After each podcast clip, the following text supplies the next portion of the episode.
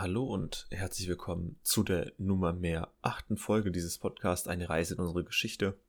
Und heute reden wir über die griechische Geschichtsschreibung und dabei in erster Linie, was ist überhaupt griechische Geschichtsschreibung und was sind die wichtigsten Autoren und deren Werke. Dabei wünsche ich viel Spaß.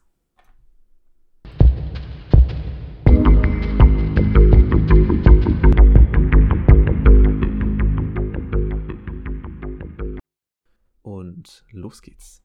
Wir fangen erstmal an mit dem Wort Historiographie. Was ist eigentlich Historiographie? Das Wort selbst kommt aus dem Indogermanischen, leitet sich ab von Historia, was so viel heißt wie Wissen, und aus Graphein, Schreiben, also Wissen schreiben, Wissen niederschreiben. Und Historiographie bezieht sich selbst auf die Nachforschungen und die so gefundenen Infos der Geschichtswerke. Und das ist gerade heute für uns sehr wichtig, denn Historiographie heißt auch so viel wie, dass dieses Werk wissenschaftlich belegt ist. Gerade heute, in Zeiten, wo viele Fakten überhand nehmen, ist das besonders wichtig. Wenn wir ein Buch in die Hand nehmen, müssen wir wissen, ist das Buch überhaupt richtig recherchiert worden? Ist das überhaupt sinnvoll? Gibt es Quellen dazu? Und genau diese Art zu arbeiten setzt die Historiografie voraus. Doch früher gab es sowas nicht. Wir erinnern uns, dass in erster Linie früher die Legenden und Geschichten per ähm, Geschichte weitergegeben worden sind, also mündliche Überlieferung. Und es war nicht von zentraler Bedeutung, etwas niederzuschreiben. Das änderte sich mit der ionischen Aufklärung im 6. Jahrhundert vor Christus und dazu gibt es einen sehr guten Satz von dem Autor Nestle, also ganz wichtig, nicht der Marke Nestle, sondern von dem Autor, und zwar das Zitat vom Mythos zum Logos, also vom Mythischen zum Logischen, und ich finde, das beschreibt die ionische Aufklärung sehr gut. Doch was passierte in der ionischen Aufklärung generell? Also in erster Linie kam es zu einer massiven Ausbreitung der Schriftlichkeit, es kam zu der Kolonisation des Griech der griechischen Kolonisation, also der Apoikenbewegung, zur Polisentwicklung und zu der Entdeckung der Individualität, also zu einem griechischen Bewusstsein, wir sind Griechen. Und dazu gibt es mehrere Forschungsansätze von Autoren, die in dieser Historiograf historiografischen Zeit entstanden sind. Nämlich gibt es einmal die primäre Forschung und die sekundäre Forschung der Autoren. Primäre Forschungs äh, Forschung wäre zum Beispiel als Augenzeuge ist man selbst da gewesen. Also man selbst, man selbst ist die Primärquelle. Und Autoren, die gerade das gemacht haben, sind zum Beispiel Xenophon und Thukydides. Sekundäre Forschung hingegen heißt, man benutzt meistens Werke anderer Autoren, um sein eigenes Werk zu schreiben. Beispiel dafür sind Diodor und Arian. Ein weiterer Punkt, der gerade bei den griechischen Historiographen wichtig ist, ist die äh, Historia Perpetua. Das heißt, ein Historiker schließt an einem Punkt an, an dem ein anderer aufgehört hat. Und gerade bei den Griechen ist da ein super Beispiel Herodot, Thukydides und Xenophon. Die setzen praktisch ihre Geschichte einmal komplett fort und docken nahtlos aneinander an, was es sehr einfach macht, diese Geschichte richtig zu verstehen. Doch was heißt es eigentlich, wenn ich sage, ich spreche von einem griechischen Werk oder einem griechischen Buch. Nun, es gibt mehrere Formen der Überlieferung dieser Werke und die werden Ihnen jetzt nicht gefallen, denn in allererster Linie sind das nur Fragmente. Das heißt, wir haben kurze bis kurze Passagen, kurze Abschnitte, mal eine Seite hier, mal eine Seite da, die Rückschlüsse auf dieses Werk zeigen. Also in erster Linie hat das Werk überhaupt existiert und man kann sehr wenig daraus ableiten. Das ist so die Hauptform der Überlieferung. Dazu gibt es Testimonien, das sind Zusammenfassungen bzw. Verwertungen anderer Autoren, die dieses Ursprungswerk als Quelle benutzen. Das kommt weitaus häufiger vor. Und natürlich die dritte Form der Überlieferung, das Werk ist vollständig erhalten, was aber sehr, sehr selten ist. Also es ist sehr selten, dass ein komplettes Werk einfach so erhalten ist. So viel, aber erstmal dazu kommen wir zu einem ganz anderen Thema und zwar den historischen Gattungen beziehungsweise den modernen Klassifikationen eben dieser Gattungen. Und Sie können sich vielleicht vorstellen, aber ich erwähne es nochmal kurz am Rande, die Griechen haben damals keine Science-Fiction-Werke oder Fantasy-Werke geschrieben, wie wir sie heute kennen. Also dort, es gab kein Star Wars, kein Star Trek, sondern es gab in erster Linie bestimmte Formen der Geschichtsschreibung, die auch relativ häufig genau so vorgekommen sind. Ähm, ein Beispiel dafür wäre zum Beispiel die moralische Geschichtsschreibung, also ein Beispiel für vorbildhaftes Verhalten, die erzählende Geschichtsschreibung, was haben die Menschen mit den Göttern damals getan, was wurde überliefert, also zum Beispiel eine Art Epos, dann die his, äh, rhetorische Geschichtsschreibung, das, ähm, also ein Buch über einen erzieherischen Wert, der damit veranschaulicht werden, veranschaulicht werden sollte. Und natürlich gab es auch Theaterstücke, also dramatische oder tragische Geschichtsschreibung. Das sind dann einfach nur eine anschauliche Mimesis der historischen Vorgänge. So viel aber erstmal zu diesen Klassifikationen, also wie kann man das einteilen und welche Gattungen gab es eigentlich? Also, wie eben schon erwähnt, ich muss alle enttäuschen, die Science Fiction, ähm, auf Science Fiction gehofft haben. Das gab es leider so genau nicht. Es gab aber Sachen, die wir auch durchaus heute haben, wie zum Beispiel die Biografie, die Autobiografie. Es gab eine Chronik. Wirtschaftsgeschichte wurde niedergeschrieben. Zeitgeschichte wurde niedergeschrieben. Es wurden Geschichten über die Orte und die Länder geschrieben, an denen man ist. Es wurden sogar Geschichten über fremde Völker geschrieben. Also es gab auch schon damals viele, viele Gattung, unterschiedliche Gattungen die jeweils unterschiedlich benutzt worden sind. Und wenn man zum Beispiel jetzt sich die Biografie rausnimmt, da kann man als Beispiel die Biografien von Plutarch deutlich, deutlich nehmen. Das war so der bekannteste Schriftsteller von Biografien. Die wurden damals sogar auch gelesen und die waren auch sehr zeitgenössisch, zeitgenössisch teilweise. Zum Beispiel vergleicht Plutarch Caesar mit Alexander den Großen und setzt so auch den Stellenwert von verschiedenen wichtigen Persönlichkeiten.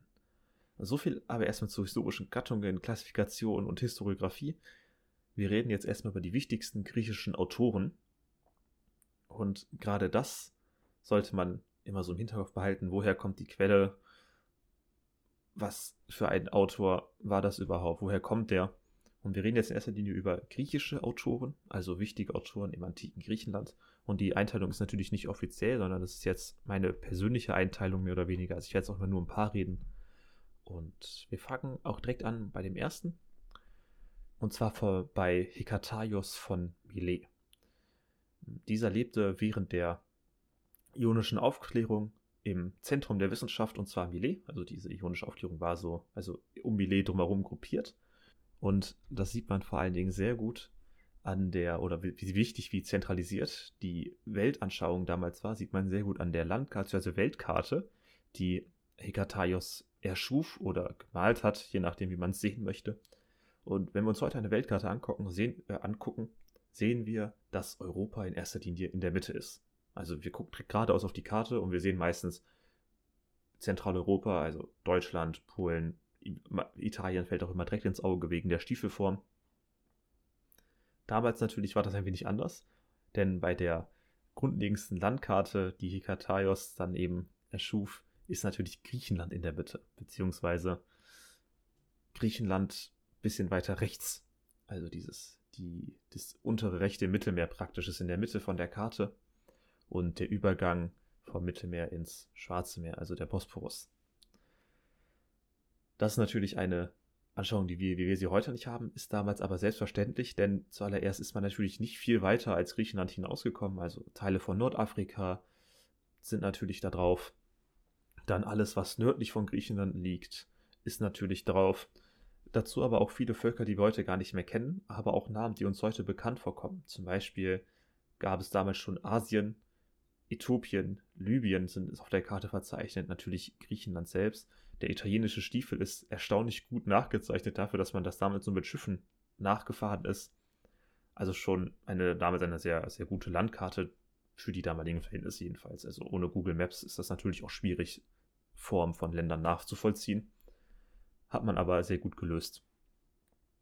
Ein weiterer wichtiger Punkt von Hikataios ist, oder was er erschaffen hat, ist die relative Chronologie, also die Zeiterfassung, die, die Einstufung verschiedener Zeitformen, die dann sogar durch eine Reflexion gestützt wurde. Also er hat nicht einfach gesagt, ja, da existierte jetzt Griechenland, sondern er hat auch versucht zu belegen, warum das ab da existierte.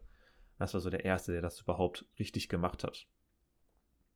Kommen wir aber zum nächsten Autor, und zwar Herodot von Halikarnassos.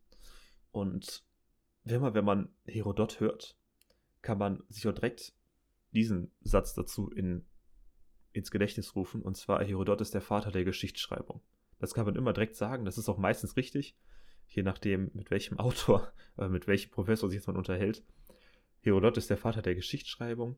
Herodot ist der Erste, der so richtig Quellenangaben gemacht hat, der auch Stellungnahme dazu, zu seinen Überlieferungen genommen hat, der versucht hat, diese historische Begebenheit zu rekonstruieren. Und er hat dafür dann auch Verantwortung genommen, übernommen. Also er hat es nicht versucht, zum Beispiel auf Götter zu schieben oder was weiß ich. Und er hat ganz wichtig, hat er hat eben, also das ist wirklich wichtig, das sollte man wirklich immer wissen, Kirodot hat Quellennachweise benutzt. Und war damals sogar extrem genau. Also für ihn war es wahrscheinlich wirklich die eigene Herausforderung zu sagen, ich versuche so genau wie möglich zu zeigen, dass ich recht habe. Und er hat dafür zum Beispiel Zeugen befragt, er hat andere schriftliche Quellen benutzt, wie eben zum Beispiel Kataios, und er ist selber dahin gefahren zu den Orten, die er beschrieben hat. Das war damals nicht üblich und das ist auch heute teilweise nicht üblich. So viel aber erstmal zu, warum ist Herodot so wichtig? Wann hat Herodot gelebt? Also Herodot lebte von 484 bis um die 420 vor Christus und lebte zum Beispiel in Athen, unternahm aber auch ausgedehnte Reisen, wie eben auch schon erwähnt. Er versuchte von seinem Werk die Quellen, also er versuchte auch zu sehen, wo fand das statt, über was er schrieb. Wie eben, er schrieb zum Beispiel die Perserkriege, da musste er natürlich ähm, zu, nach Kleinasien, er musste in den vorderen Orient nach Babylonien und so weiter, um überhaupt zu sehen, wo ging die Perser überhaupt lang.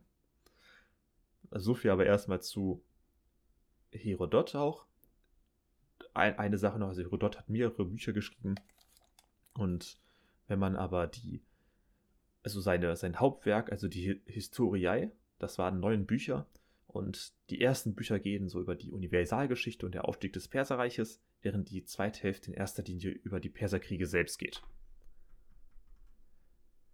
So, so viel zu Herodot.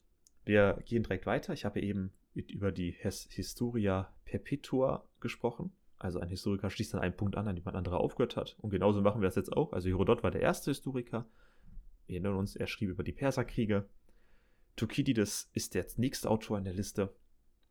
Und er führt diesen Krieg von den Perserkriegen fort bis zum Peloponnesischen Krieg. Aber sein Werk endet 411 vor Christus, denn er starb, bevor er das komplett vervollständigen konnte. Thukydides selbst lebte zur Zeit des Peloponnesischen Krieges, wie eben schon erwähnt. Der Krieg selbst ging von 431 circa bis 404 vor Christus. Und Thukydides selbst nahm auch an diesem Krieg teil. Also er war, wie eben schon erwähnt, ein Autor primärer Quelle. Also er war ein, nicht nur, nicht nur, dass er dabei gewesen war, sondern er hatte auch jede Menge Leute, die er dazu befragen konnte. Denn als Thukydides dieses Werk geschrieben hat, war der Krieg nicht sehr lange her. Also vielleicht ein paar Jahre. Ich glaube, also wahrscheinlich hat er sogar schon währenddessen angefangen zu schreiben. Nun, was unterscheidet jetzt Thukydides von Herodot?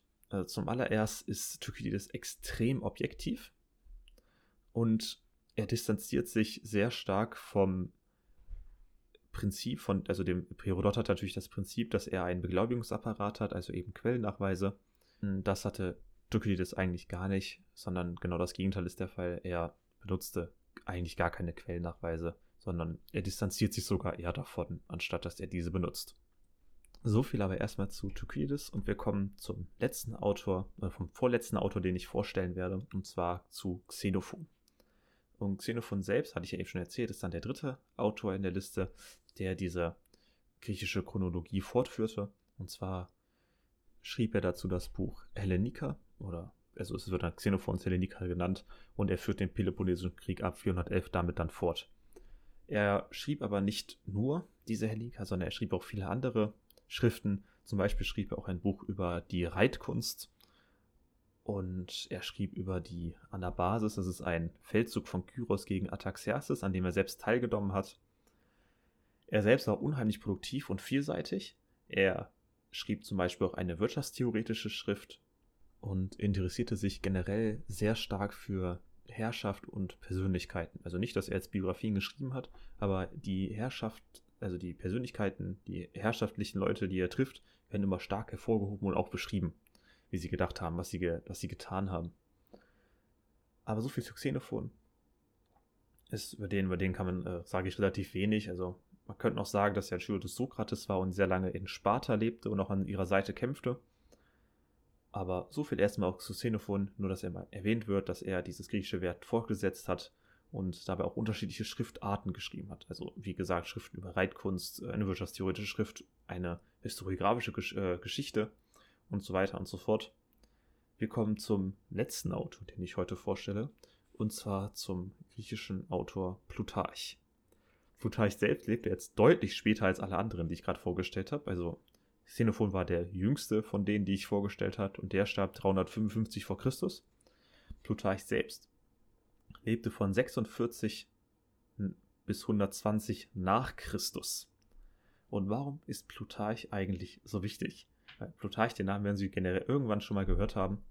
Und zwar schrieb Plutarch extrem viele Werke, und zwar Biografien über wichtige Persönlichkeiten. Und zwar nicht nur über griechische Persönlichkeiten, sondern auch über römische Persönlichkeiten. Und er vergleicht damit immer verschiedene wichtige Staatsmänner oder eben Persönlichkeiten wie zum Beispiel Caesar und Alexander dem Großen. Und in erster Linie versuchte Plutarch damit, die, den griechischen Status innerhalb dieser römischen Welt aufzuwerten und gleichzeitig eine erzieherische Absicht in seine Werke einzubauen. Und über, durch Plutarch wissen wir heute über extrem viele Leute relativ gut Bescheid. Kann darüber streiten, wie genau Plutarch natürlich ist, aber das kann bei jeder Schrift machen. Plutarch wird sehr oft zitiert und sehr oft als Forschungsgrundlage zu bestimmten Persönlichkeiten benutzt. Das war es aber auch schon mit der heutigen Podcast-Folge. Ich hoffe, sie hat Ihnen gefallen. Schreiben Sie mir doch eine E-Mail oder bewerten Sie einfach diesen Podcast auf der jeweiligen Plattform, die Sie nutzen.